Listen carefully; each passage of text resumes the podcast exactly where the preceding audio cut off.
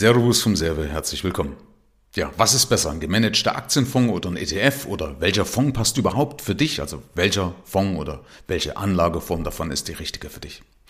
Vielleicht kennst auch du das, dass du dich ab und zu mal gefragt hast, ich sag mal, äh, was soll ich jetzt eigentlich machen? Man hört ja so viel, es gibt ja die Indexfonds, dann gibt's die aktiv gemanagten Fonds. Die einen sind zu teuer, die anderen äh, sind vielleicht kostengünstig, aber dann bringen sie vielleicht auch nicht das Ergebnis. Also es gibt da so viele unterschiedliche Meinungen. Ja? Also der eine sagt Hü, der andere sagt Hot und dann stehst du als Laie da und bist eigentlich vielleicht nur noch verunsichert.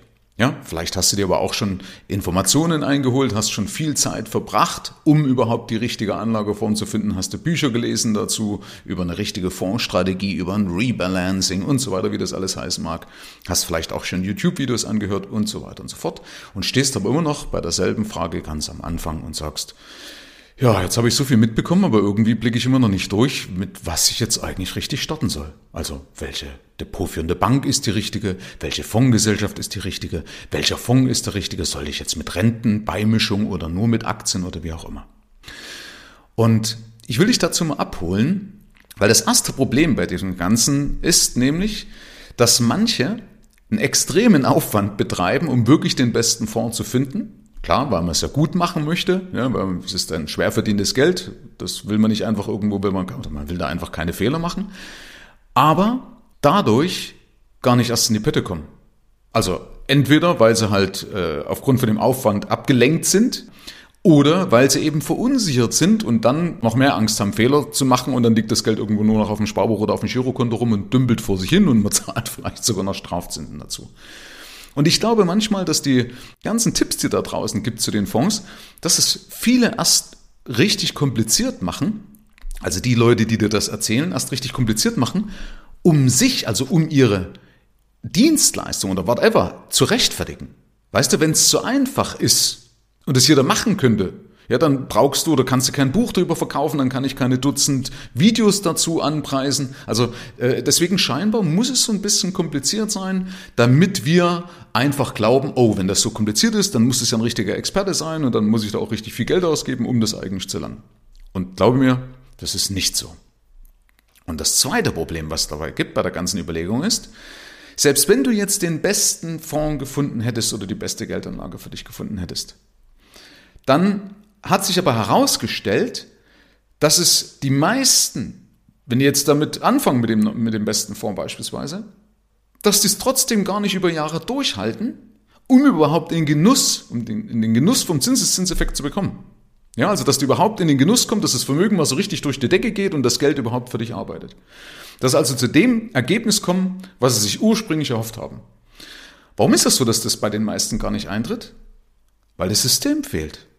Und weil ein System fehlt, wird einiges zwischendrin durcheinander gewirbelt. Also beispielsweise kennst du ja vielleicht, dass es mal ein Loch in die Haushaltskasse reißen kann, wenn man kein vernünftiges System hat. Äh, also zum Beispiel, weil das Leben halt irgendwie mal eine Ereigniskarte ausspielt und dadurch das Geld von dem Fonds wieder zurück in den Haushalt fließt. Also man muss dann sein schönes Geld, was man angespart hat, wieder verkaufen und wieder auf sein Konto äh, einzahlen, um damit die Löcher zu schließen. Ja, weil ein Auto in die Werkstatt muss und eine größere Rechnung dazwischen kommt und so weiter. Oder vielleicht, weil Veränderungen kommen, durch Kinder oder durch ein Haus oder durch irgendeine Veränderung in der beruflichen Situation, wie auch immer. Also auch da fließt wieder Geld zurück oder werden Sparpläne eingestellt und damit kommt man selbst mit dem besten Fonds nicht zu einem vernünftigen Ergebnis. Okay? Das nächste, was ich auch gemerkt habe, dass Leute zum Beispiel nicht in den Genuss kommen, weil sie dann mit den Strategien springen. Also die fangen mal mit einer an und sagen, ah, jetzt mache ich mal so eine ETF-Strategie, also so Exchange Traded Funds oder so Indexfonds und so weiter. Musst du dir alles jetzt gar nicht merken, wenn du das noch nicht kennst, aber weißt du, dann fangen die an, legen ihr Geld darin rein und irgendwann kommen sie durch ein neues Video oder durch ein neues Buch auf eine neue Idee und macht wieder eine neue Strategie. Ja, die springen so zwischen diesen Strategien, weil man dann wieder denkt, oh, jetzt habe ich wieder was ganz Neues gefunden, jetzt habe ich was viel Besseres gefunden. Ja, dann muss ich auf den Zug mit aufspringen. Und durch diese Sachen, was ich jetzt gerade beschrieben habe, wird viel, viel, viel mehr kaputt gemacht, als wenn du jetzt einfach nur einen ganz langweiligen Fonds durchsparen würdest auf 30, 40 Jahre. Ja, was kannst du jetzt eigentlich tun? Das eine ist, dass ich dich mal beruhigen möchte, dass wenn du jetzt anfangen würdest, dann ist es ja keine Entscheidung fürs Leben. Okay? Du kannst ja jederzeit nachbessern. Also wenn du zum Beispiel einen monatlichen Sparplan hast, ja, dann änderst du in drei Monaten einfach, kostet ja nicht mal was. Ja, also wenn du das bestehende Kapital nicht anrührst, sondern einfach was Neues machst, ja, dann machst du halt einfach was Neues, wenn du was Besseres gefunden hast. Also einen besseren Fonds, wo du sagst, ah, jetzt habe ich mich doch ein bisschen eingelesen oder jetzt habe ich es endlich mal verstanden, um was es geht und jetzt bin ich ja mal in die Pötte gekommen und habe dadurch mehr Energie frei für das Wesentliche. Und wenn du merkst, jetzt gibt's was Besseres, hey, dann ändere es einfach ab. Denk dran, es ist keine Entscheidung fürs Leben.